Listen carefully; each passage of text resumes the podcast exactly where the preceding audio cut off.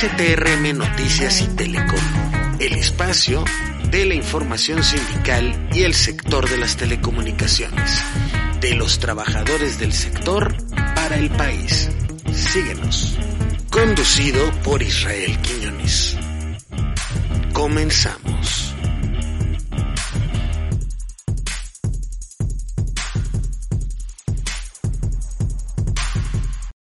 Perdón. Ah, adelante, adelante. Perdón que te interrumpa, pero aquí está el, el maestro Álvaro Delgado. Este, muchísimas gracias, maestro, por acompañarnos. Una disculpa, pues, por traerlo en domingo, pero nos pareció impor- nos pareció importante la fecha, eh, derivado pues de los trabajos que, que han realizado en sinembargo.mx junto con las entrevistas al abogado Vidulfo Rosales eh, que hicieron usted y el maestro Páez Varela, eh, la- las entrevistas que hicieron las compañeras Daniela Barragán y Romina Gándara en sinembargo.mx, que invitamos a las y a los compañeros que sigan la página. Y, y pues bueno, bienvenido maestro, Ayotzinapa, siete años. Sí, efectivamente, muy, muchas, muchas gracias por la oportunidad de charlar con, con ustedes, eh, Antonio, Israel, y también con todo el auditorio.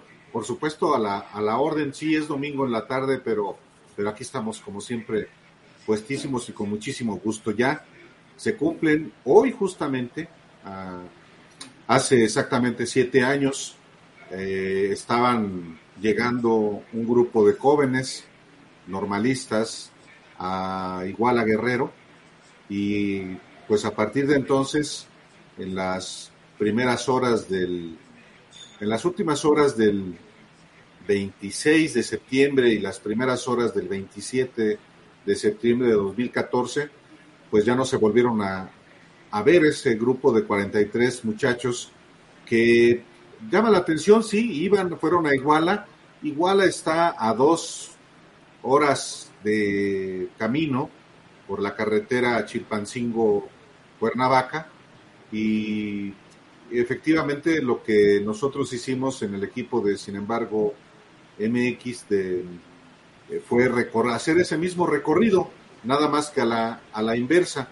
Eh, ayer hizo ocho días que estuvimos en, primero en Iguala, en el lugar donde se ocurrieron los hechos hace siete años, donde eh, fueron pues eh, asesinados dos muchachos, dos jóvenes, en la esquina del periférico norte y, la calle de, Juan N. Álvarez, y también estuvimos en la en el Hospital Cristina, a donde llegaron precisamente jóvenes para solicitar auxilio y en cuyo hospital, en cuya es una clínica, que ya está abandonada, por cierto, no los, no los atendió el personal médico. De hecho, el, el dueño de la clínica, Cristina, dijo que eh, se, la habían, se lo habían buscado y ocurrió ahí mismo, esa noche del 26 de septiembre de 2014, un hecho no esclarecido todavía. La presencia de militares que llegaron encabezados por el capital, capitán José Martínez Crespo, un oficial del ejército mexicano que llegó a esa clínica Cristina y les pidió a los jóvenes que ahí estaban sus nombres verdaderos y les dijo que si eh, que si no daban sus verdaderos nombres nunca iban a poderlos eh, buscar ni identificar. Eh, también en esa, esos militares escucharon cuando uno de los muchachos le dijo a otro, al recibir una llamada, que le avisaran al gobernador que estaban, habían sido agredidos y que estaban en una clínica junto con militares. Y eso hizo cambiar eh, de conducta de los militares encabezados por el cap capitán Martínez Crespo, y ya no los, no los, lo único que les dijeron fue que salieran de la clínica y que se regresaran. Pero en efecto, eh, a siete años, eh, Israel, eh, José, todavía hay, por supuesto que mucha, muchas interrogantes, hay también muy pocos avances sobre qué fue lo que aconteció en, en esas horas de la noche de Iguala, y a siete años de ocurridos los hechos, a prácticamente tres años del inicio del actual gobierno, pues sigue prevaleciendo, siguen prevaleciendo las dudas, no solamente de dónde están los jóvenes eh, desaparecidos, sino el nivel también de responsabilidades que tienen eh, los grupos criminales, particularmente Guerreros Unidos, las instituciones eh, oficiales como policías municipales o la propia presidencia municipal de Iguala, pero también de, otros municipios eh, próximos. Y también falta por esclarecer debidamente la participación de la Policía Federal, la Policía Ministerial del Estado, la Policía de Seguridad Pública Estatal y, claro, el Ejército Mexicano, así como las autoridades que en su momento también iniciaron las pesquisas y que construyeron lo que se denominó la, eh, verdad histórica, construida, como ya es sabido, mediante la tortura a presuntos implicados. En su conjunto, es un caso pendiente de esclarecer y, por supuesto, eh, después de tres años de una manifiesta voluntad política del presidente de, la República muy distinta a la de Enrique Peña Nieto, pues son en ese sentido más escasos los avances.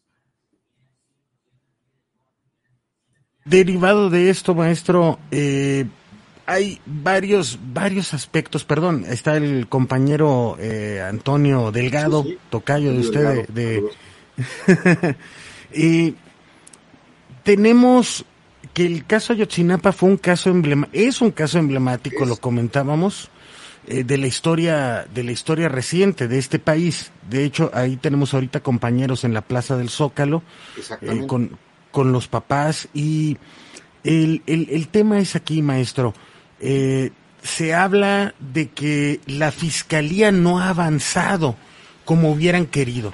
Nos comentaba, por ejemplo, el abogado Vidulfo Rosales, que ellos sienten que no eh, tenían muchas expectativas de este gobierno, pero que la fiscalía no les ha dado los resultados que ellos han querido. En platicando ayer con él, eh, saliendo de la reunión con el presidente Andrés Manuel López Obrador, pues eh, les pedía el fiscal que dijeran que había más avances, pero los padres y madres de los jóvenes pues dicen que no es lo que ellos esperaban.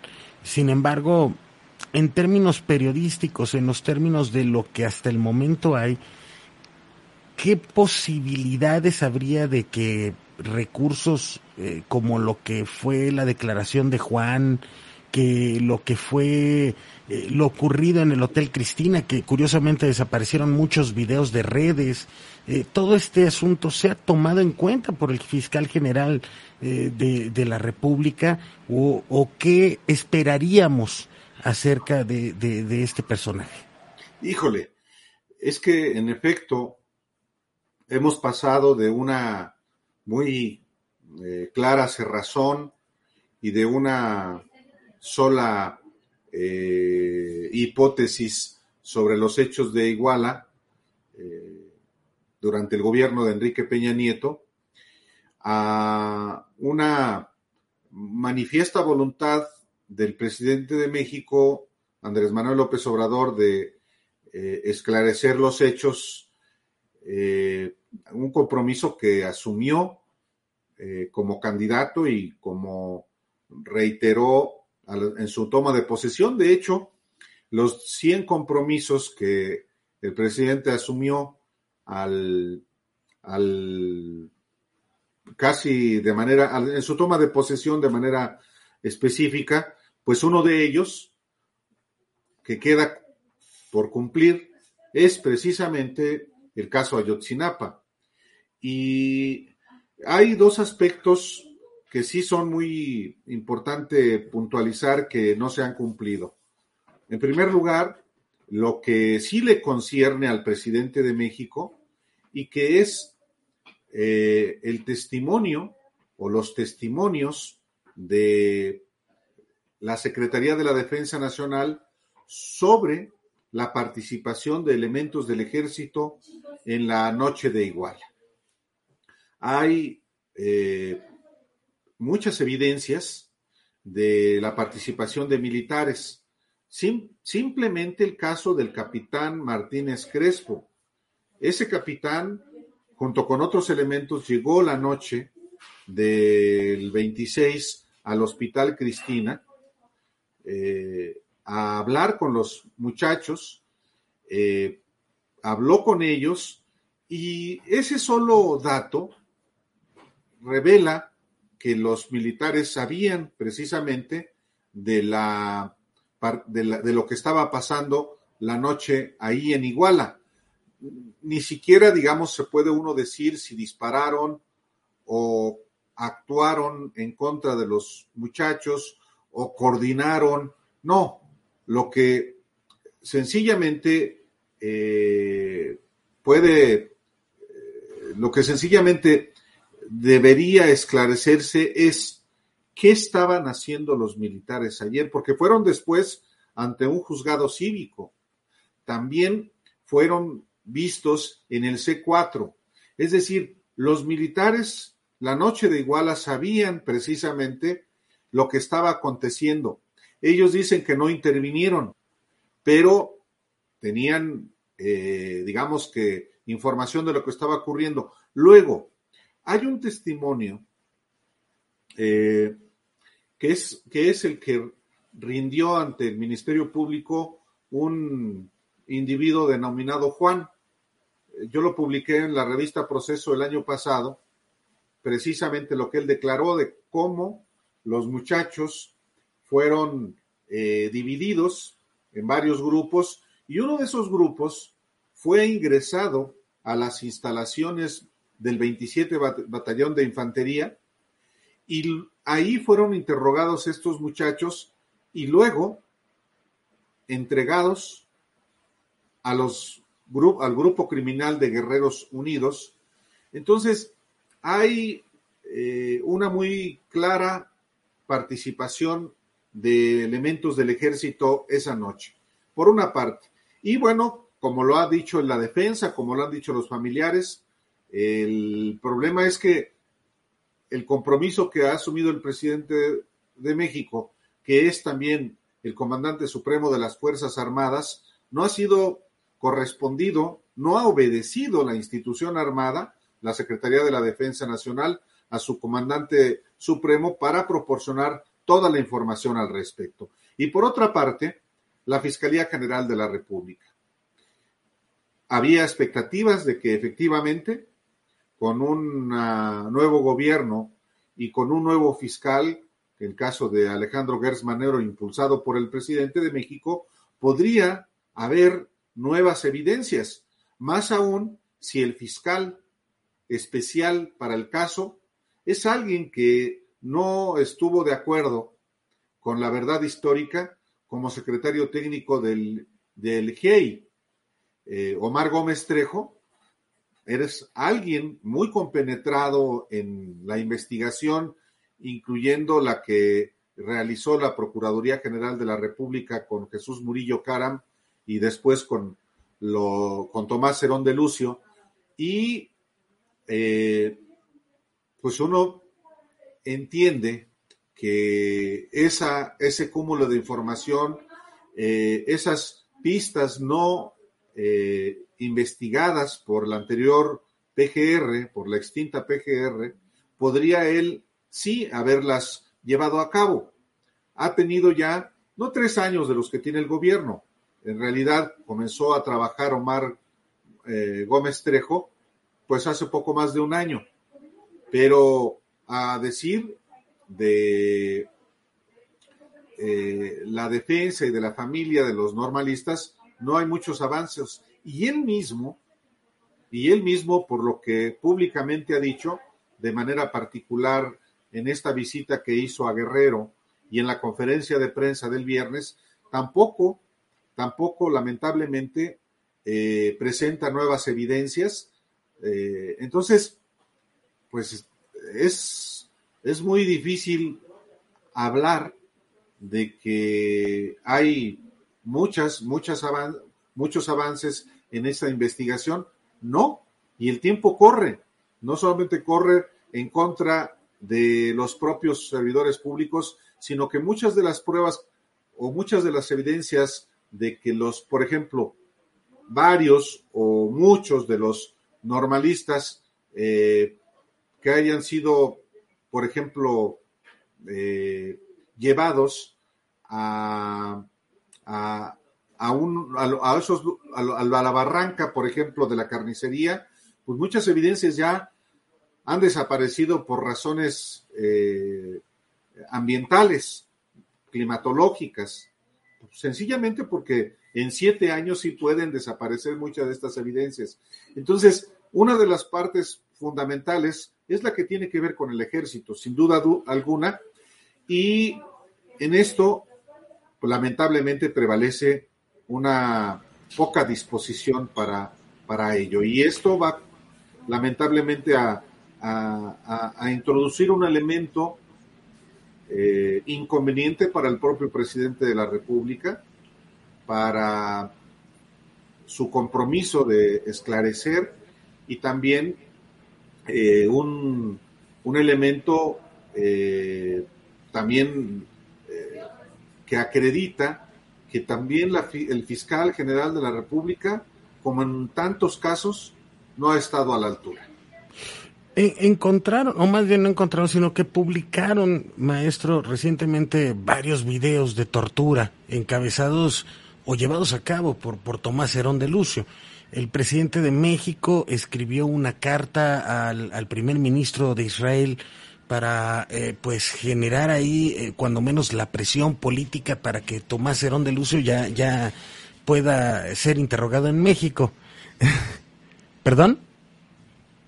Ah, ah, y, y, aquí un amiguito de mi hijo. Ahí está. Aquí también estamos en eso.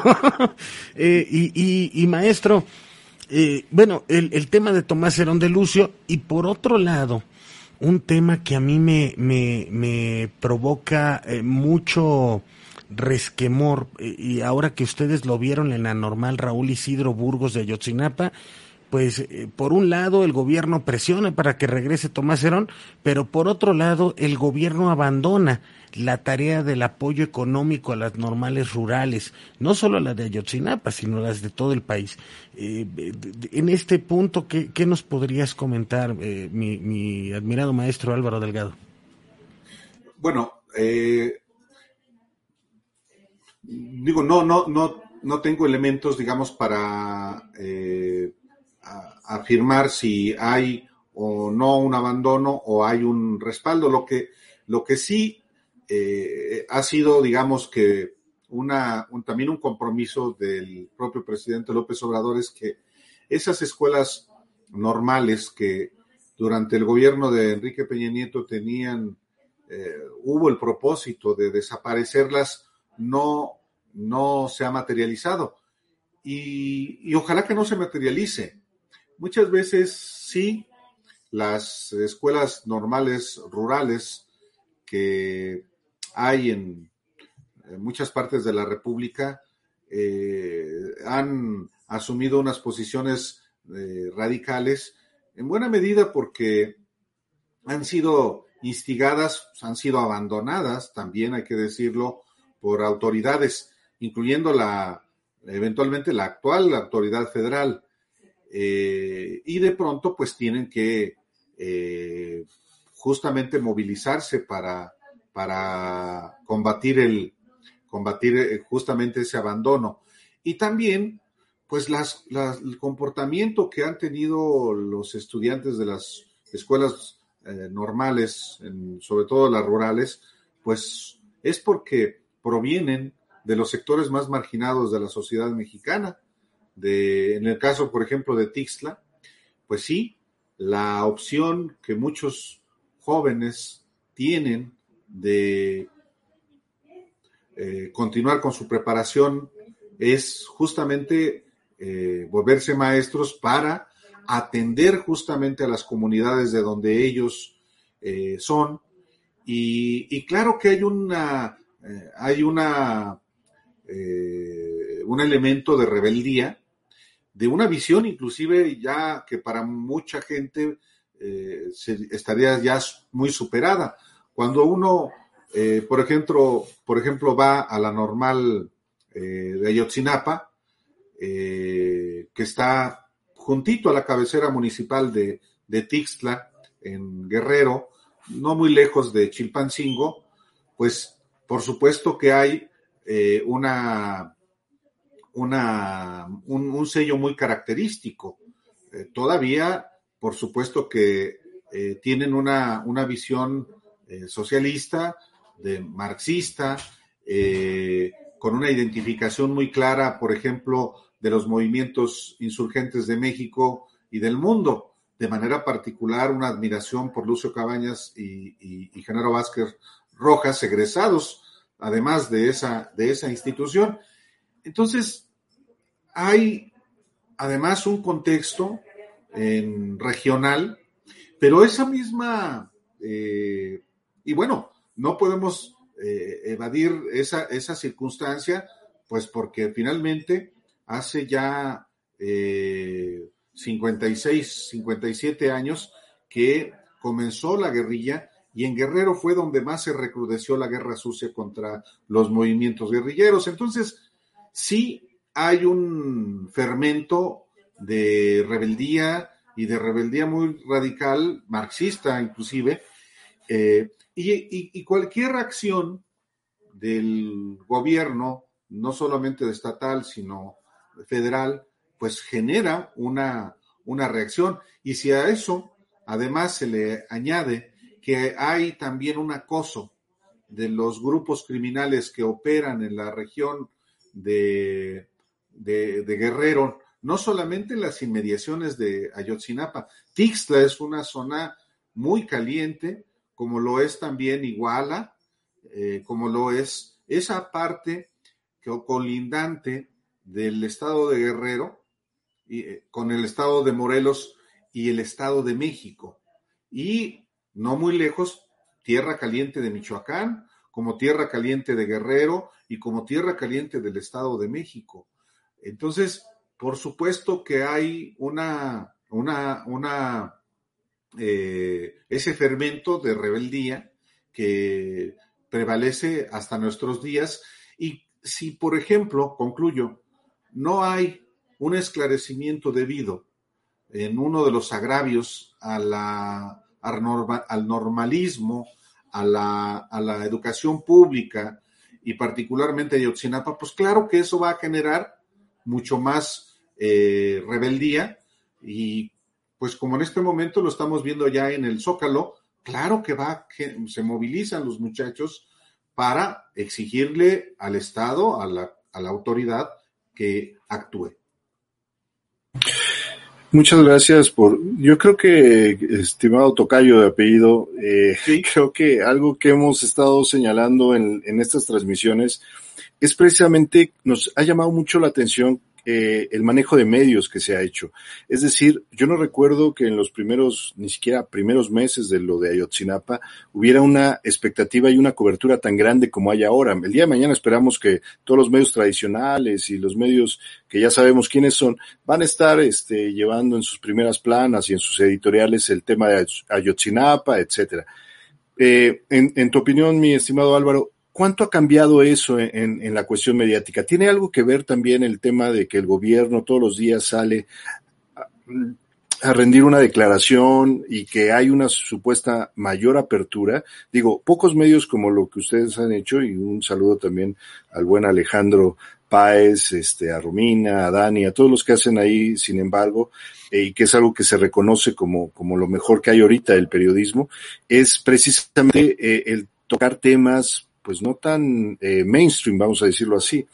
¿Ha, habido un cambio? ¿Sí ha habido mayor apertura hacia los medios o realmente eh, hay eh, todavía tendencia a ocultar o a, manejar diferentes versiones, no? No, yo no, yo, yo no veo una apertura mayor en los medios de comunicación convencionales, que no sea una agenda, no con un objetivo periodístico de informar, de, esclarecer, sino más bien la agenda es, más, tiene una lógica política.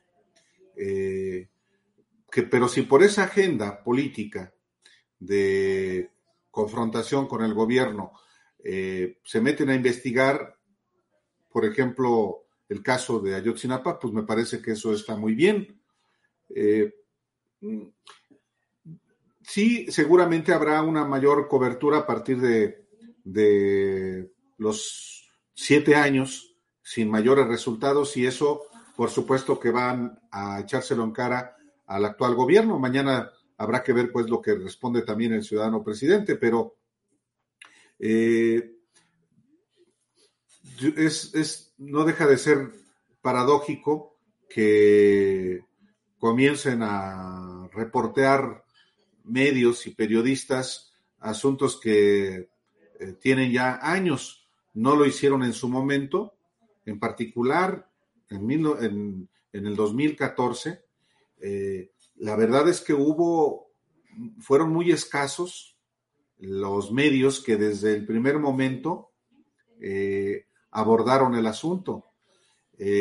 si a la vuelta de siete años, ya en en condiciones políticas diferentes lo hacen, está muy bien, pero yo recuerdo en aquel momento, eh, de hecho, eh, yo lo recuerdo muy bien porque eh, fue, me acuerdo porque, me acuerdo muy bien porque el número de proceso de finales de septiembre, la portada se dividió en dos, en el asunto de la Casa Blanca de Peña Nieto, eh, que no se, que ni siquiera se publicó en MBS, donde estaba Carmen eh, Aristegui en aquel momento, y se publicó solamente en proceso que, eh, que, que, dividió también con el caso de Ayotzinapa por la desaparición, y, y este, una portada muy fea, pero que abordaba dos temas que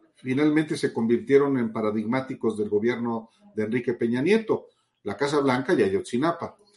Y lo publicó, sin embargo, en aquel momento, La Jornada, eh, y, nada más. Eh, entonces, me refiero al asunto de la, de la Casa Blanca. En el caso de Ayotzinapa, medio se publicó, pues porque estaba además Peña en su apogeo y repartiendo dinero a raudales. Por eso se ofuscaban tanto muchos de los periodistas eh, eh, subordinados a Peña con el fue, fue el Estado. Decían, ¿cómo es posible que se hable del Estado? Bueno, si intervienen autoridades de los tres niveles de gobierno, si intervienen autoridades eh, también, si interviene también el ejército, pues por supuesto que son instituciones del Estado. hoy pues ese, ese, eso sigue siendo también la misma lógica. Si el Estado no es capaz de eh, esclarecer una, un acontecimiento eh, de brutalidad inaudita, eh, como es la desaparición de 43 jóvenes. Entonces, sí, poco, poco ha cambiado en realidad desde entonces, incluyendo, incluyendo comportamiento del periodismo en México. Maestro, para agradecerte primeramente, pues el que nos hayas aceptado eh, esta charla, eh, periodísticamente, y fíjate ahorita que lo comentas, me acuerdo mucho de ese momento cuando se publica lo de la Casa Blanca. Eh, también en aquel, en aquel momento hubo solo dos medios digitales, lo recuerdo muy bien, que se atrevieron a publicar esto que fue Proceso y fue Sin embargo. De hecho, creo que estaba Cepeda Patterson al frente, si no mal. Sí, todavía en, aquel momento sí. Y, el subdirector era, era Alejandro Páez. Era Alejandro. Y, y fueron los únicos que publicaron eso. Sin embargo, y, y, proceso. Eh, después de siete años, maestro Álvaro Delgado, ¿qué ¿qué reflexión, cuál, cuál, sería el mayor impacto que, que, que nos podría dejar como sociedad, como, eh, como a ti como periodista, eh, este, este caso de Ayotzinapa, porque en aquel momento fue muy terrible, fue lo de Tlatlaya, fue lo de Ayotzinapa, fue lo de la Casa Blanca, o sea, fue como un destape, como, como quitar la venda de la ceguera, del, del tamaño de la corrupción que se estaba viviendo en aquel, en aquel punto. Eh, ¿qué, qué, qué estaríamos, con qué te quedarías eh, de, de lo que ocurría en aquel momento y lo que ocurre el día de hoy, maestro? Híjole, el, país ha observado, está observando cambios eh, muy relevantes, yo digo en todos los, en todos los ámbitos. Pero hay casos en los que, eh, eh, digamos, podemos concluir que la sola voluntad política no es suficiente. Y es el caso de Ayotzinapa. No es suficiente la voluntad política del jefe del Estado, del presidente de la República, para que haya un esclarecimiento eh, inequívoco de un acontecimiento de brutalidad. Es muy claro que el presidente tiene voluntad, eh, pero esta voluntad no se ha traducido en eficacia eh, para esclarecer adecuadamente las cosas. Y aquí, por supuesto, la Fiscalía General de la República es una entidad autónoma, aunque su titular fue impulsado y ha sido respaldado una y otra vez por el presidente de México. Pero en el propio Ejecutivo hay o debería haber una mayor disposición para eh, eh, entregar información a la autoridad que puedas efectivamente eh, aclarar los hechos. Por eso es tan relevante que la Secretaría de la Defensa Nacional eh, acate las órdenes de su comandante supremo y coopere con mayor eficacia con las autoridades ministeriales. el hecho mismo de que esté de hecho, está en la cárcel el capitán José Martínez Crespo, pero él está en la cárcel no por el asunto de Ayotzinapa, sino por asuntos relacionados con delitos contra la salud. De hecho, él se entregó y estando a la mano el oficial que encabezó un grupo de soldados que, que fueron testigos de lo que aconteció la noche, pues debería por lo menos, eh, generar una cadena de eh, testimonios y también de otras evidencias que están en manos de la propia milicia. ¿Por qué no ha ocurrido esto? No lo sabemos si es porque eh, no quieren los militares y el presidente no tiene la fuerza, y uno lo duda, para poderlos obligar a que cooperen? ¿O, qué? Esa es la parte que a mí verdaderamente me parece eh, incomprensible, absurda, eh, porque pues uno entiende que integrar una carpeta de investigación no es sencillo, menos después de, de todo el tiempo que ha transcurrido. Pero también es verdad que quizá una de las razones por las que no avanzan las cosas es porque existen elementos, personajes de muy prominentes en la Fiscalía General de la República que están obstaculizando las cosas. ¿Quiénes son?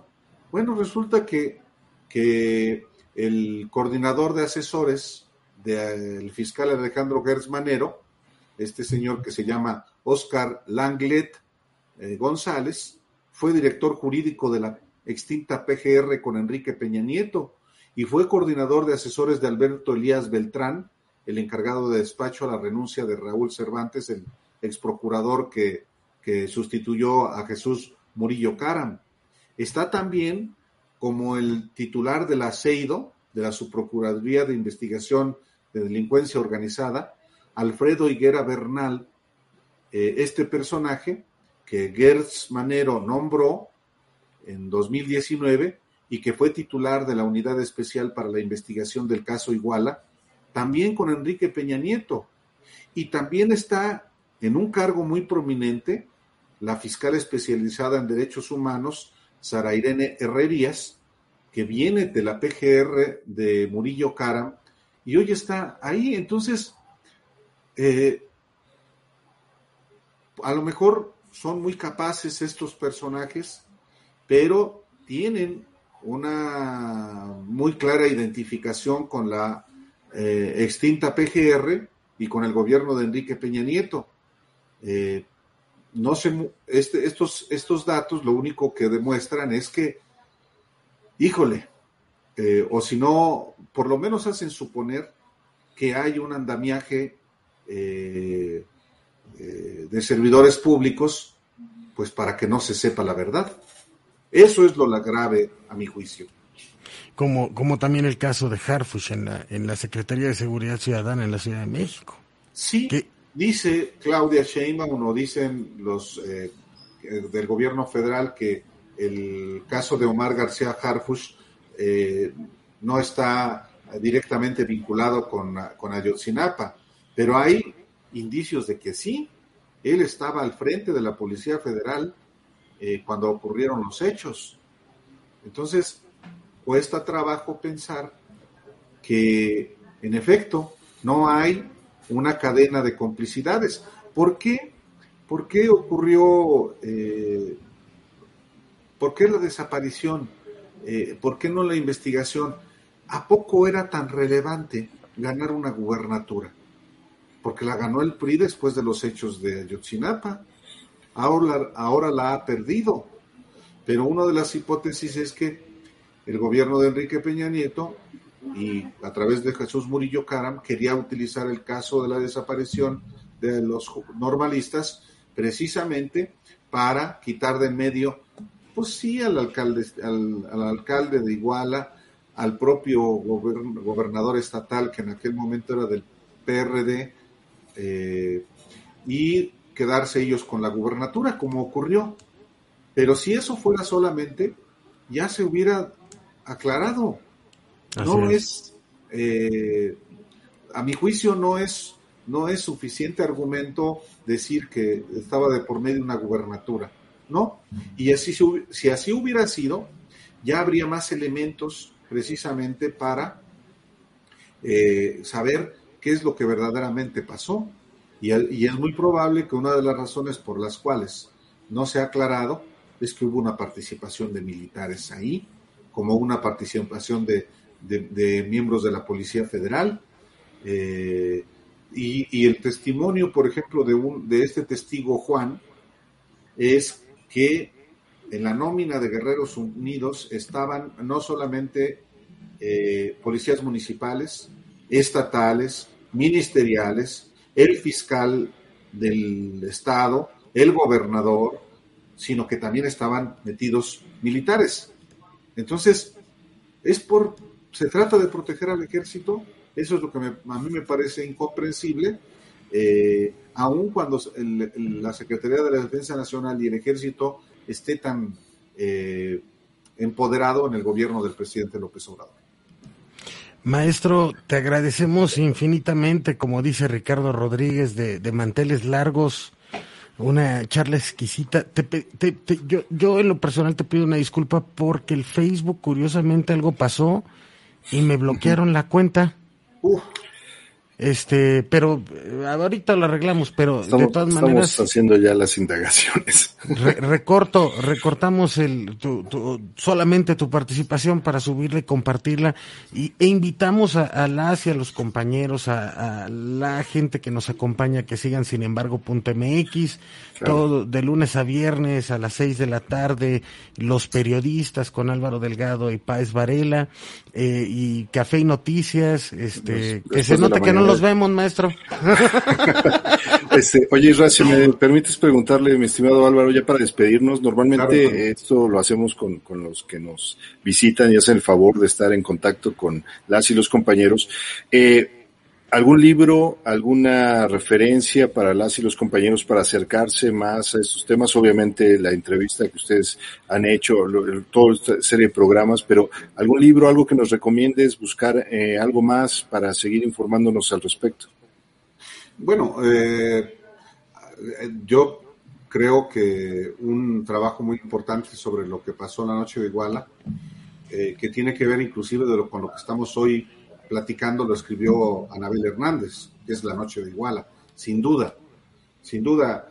Eh, igual este, Temoris Greco, que ha hecho un trabajo importante, este, eh, Las Tortugas, por supuesto, mm, es, pues claro, hay, hay que, son muchas aproximaciones, algunas tan, tan personales como en el caso de los perfiles de cada uno de los 53 normalistas eh, y también lo que, pues el expediente que sigue creciendo de manera importante y que en su momento Anabel Hernández publicó elementos que, eh, documentos que son muy, muy relevantes, en particular el asunto que tiene que ver con la tortura. Entonces, eh, es el trabajo periodístico siempre abona que se vayan esclareciendo las cosas nosotros lo que tratamos de hacer en este viaje que hicimos a Iguala, con nuestros muy limitados recursos tecnológicos, fue, por supuesto, que seguirle, eh, eh, seguir, seguir manteniendo la memoria. Esto es importantísimo, que no se olvide lo que ha sido uno de los eh, episodios históricos más aberrantes y pues lo que hicimos fue desplazarnos, recoger testimonios, eh, hablar con la gente. Eh, mañana vamos a presentar un, trabajo que creo, que va a ser también eh, importante, además de, esta conversación que tuvimos con Vidulfo Rosales allá en, la propia Normal, con, las, con Romina y con Daniela, hablando con las madres de familia. Pero mañana lunes vamos a presentar más información al respecto. Entonces, pues yo les agradezco muchísimo la oportunidad de platicar esta tarde de domingo. No, al contrario, maestro. Y, y, tus libros, este, porque el único que encontré en el péndulo, y ya lo tenía, es el Amaciato. El otro, los otros porque ya los tenía, pero vi que ahí en Amazon anda por tres mil, ¿qué? Tres mil seiscientos, el de Yunque. Eh, son libros ya, a, excepción del, del, del Amaciato, eh, bueno, creo que ya ni excepción. Eso lo editó Proceso, pero, eh, pero ya son libros descontinuados. El del Yunque, que es de 2003, El Ejército de Dios de 2004 y El Engaño, Prédica y Práctica del Pan del 2007, ya son libros descontinuados. Eh, yo tengo algunos todavía. es muy probable que en una transmisión que seguramente haremos en la, en la Feria del Libro del Zócalo, vaya a llevar algunos de los que tengo para que quienes estén interesados los puedan ahí este, adquirir. Y eh, de verdad he pensado en, hacerles una revisión, en particular al primero, y, eventualmente editarlo por si a alguien le, interesa. Pero este, eso es parte de lo que estoy tratando de hacer. Pero sí, lamentablemente ya los libros míos en donde puedan encontrarse es en, seguramente en las librerías de viejo. Eh, este... ¿Y, ¿Y en digital? ¿No, ¿No están en las plataformas? De hecho, yo lo adquirí en Amazon. Yo lo yo el comercial, el de Yunque. El de Yunque. Puede ser, yo, yo, yo ni he visto, eh, la verdad, pero ahí es, un asunto, ya se, ya, ya se vencieron los derechos eh, mm. ah, Random House Mondadori, que ahora se llama Penguin Random Penguin.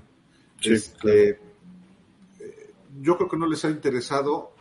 Si yo fuera editor, haría una reimpresión, pero bueno, pues cada quien tiene sus prioridades. Aquí lo editó Plaza y Janés, ¿no? Plaza y Janés, que eres del mismo grupo editorial. Sí, lo mismo le sucedió. Lo mismo, le y el tercero Grijalvo. Pero es el mismo lo mismo le sucedió al de parte de guerra de Monsiváis, ¿no? Que ya tampoco se encuentra el de parte de guerra de los precisamente los archivos de Tlatelolco y habría que ver ahí ese tema igual y este maestro no estaría más este hacer una reedición actualizada con este tema tan actual pero ahí son pues ya los los deudos de los de las de los autores Julio Scherer y, Monsiváis Y yo no sé si las familias... También, familias No, yo digo el suyo, maestro.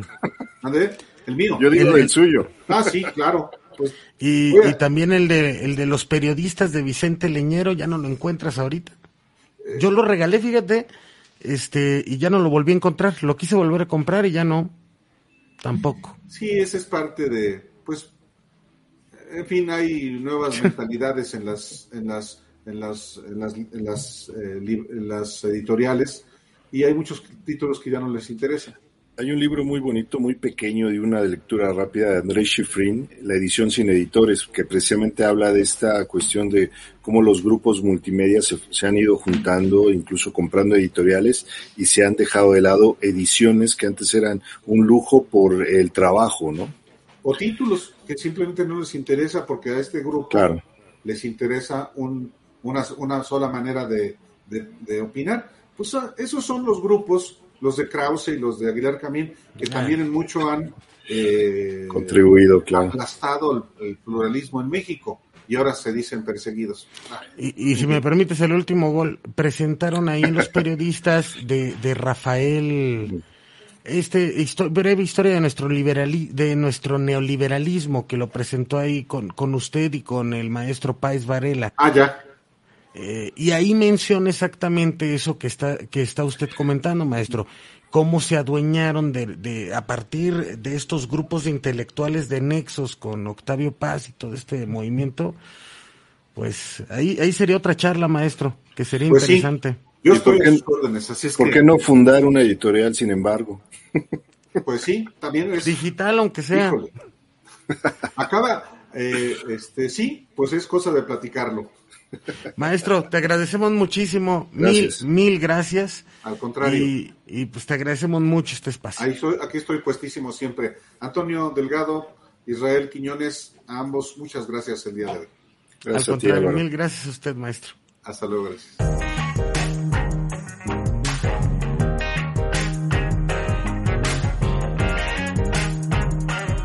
Si llegaste hasta este punto del podcast, te agradecemos infinitamente. Visita nuestra página strmnoticias.org, además de nuestras redes sociales en arroba strmnoticias en Twitter, en Instagram y en Facebook STRM Noticias, así como en nuestro canal de YouTube. La información del sitio informativo de las y los telefonistas STRM Noticias.